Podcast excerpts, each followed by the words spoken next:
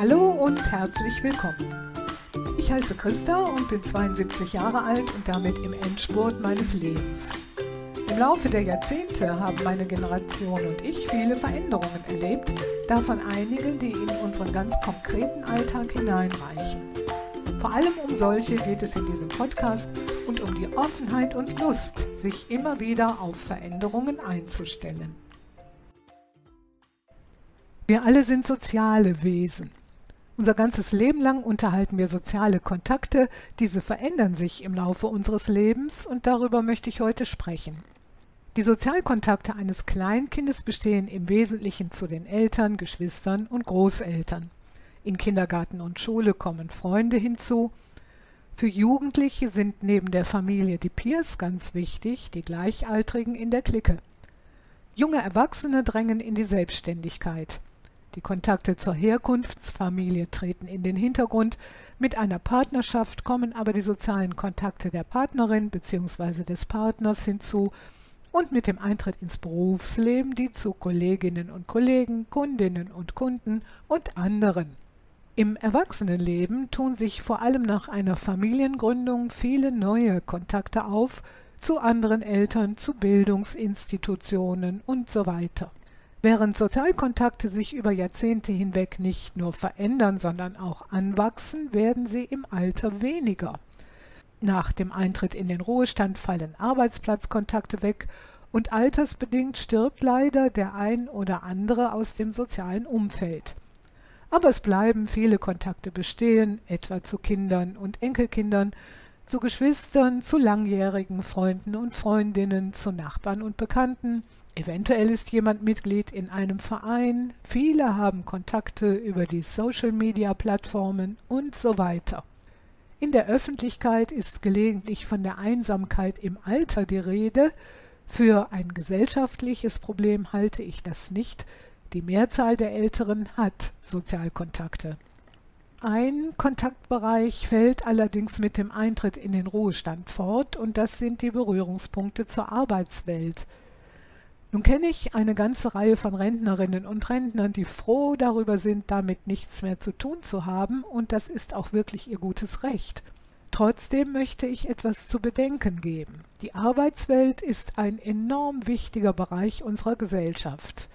Wenn wir dazu keine Berührungspunkte mehr haben, dann fehlen uns viele Themen der Gegenwart und der gesellschaftlichen Entwicklungen. Und ich meine, das können wir uns eigentlich nicht leisten.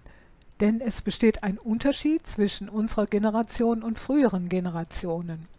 Unsere Eltern und Großeltern gingen mit 65 Jahren in Rente, mein Großvater starb zwölf Jahre später mit 77, mein Vater starb schon mit 74 Jahren. Unsere Generation geht nach Möglichkeit früher in den Ruhestand und hat dank des zwar viel kritisierten, aber doch sehr guten Gesundheitssystems in unserem Land eine höhere Lebenserwartung als die Generationen vor uns. Wir dürfen daher gut und gerne mit 20, vielleicht sogar noch mehr Rentenjahren rechnen, und das ist zu lang, um uns von wichtigen Gegenwartsthemen fernzuhalten, wie etwa von den Entwicklungen in der Arbeitswelt und den damit eng verknüpften gesellschaftlichen Entwicklungen. Wenn wir nicht irgendwann als Menschen von gestern belächelt und abgestempelt werden wollen, dann ist es nach der Verrentung nicht ganz unwichtig, sich andere Quellen zu suchen, um sich die Nähe zur Arbeitswelt zu erhalten. Und nicht wenige machen das ja auch. Einer unserer Nachbarn übernimmt beispielsweise immer mal wieder kleine Projekte bei seinem alten Arbeitgeber. Bei meinem Friseur arbeitet die Seniorchefin an zwei Tagen in der Woche noch mit und mein langjähriger Augenarzt vertritt seinen Nachfolger immer mittwochs. Andere übernehmen ein Ehrenamt.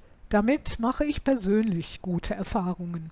Ich habe ein Ehrenamt, bei dem ich viele Menschen kennenlerne, die noch im Arbeitsprozess stehen, Erzieherinnen in Kindergärten, Sozialarbeiterinnen und Arbeiter im sozialen Brennpunkt, Küchenkräfte, Reinigungskräfte und Frauen, die in einer Großwäscherei arbeiten. Ich erlebe dabei ganz nebenbei, wie eng inzwischen die Personalsituation in den Kindergärten und in der sozialen Arbeit ist. Ich erlebe auf der Station eines Altenheimes eine Küchenkraft, die mit kleinen Kniffen das Essen optisch ansprechend gestaltet. Sie muss das nicht machen, aber es ist einfach eine liebevolle Geste, die ich ganz toll finde. Ich erlebe eine Reinigungskraft, die für 13,50 Euro brutto die Stunde arbeitet, ohne Weihnachtsgeld.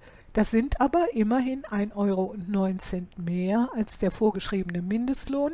Trotzdem muss sie gut haushalten, weil sie alleinstehend ist. Aber sie sagt, ich möchte nie von Bürgergeld leben. Die Kontakte zu allen diesen Menschen bereichern mich sehr.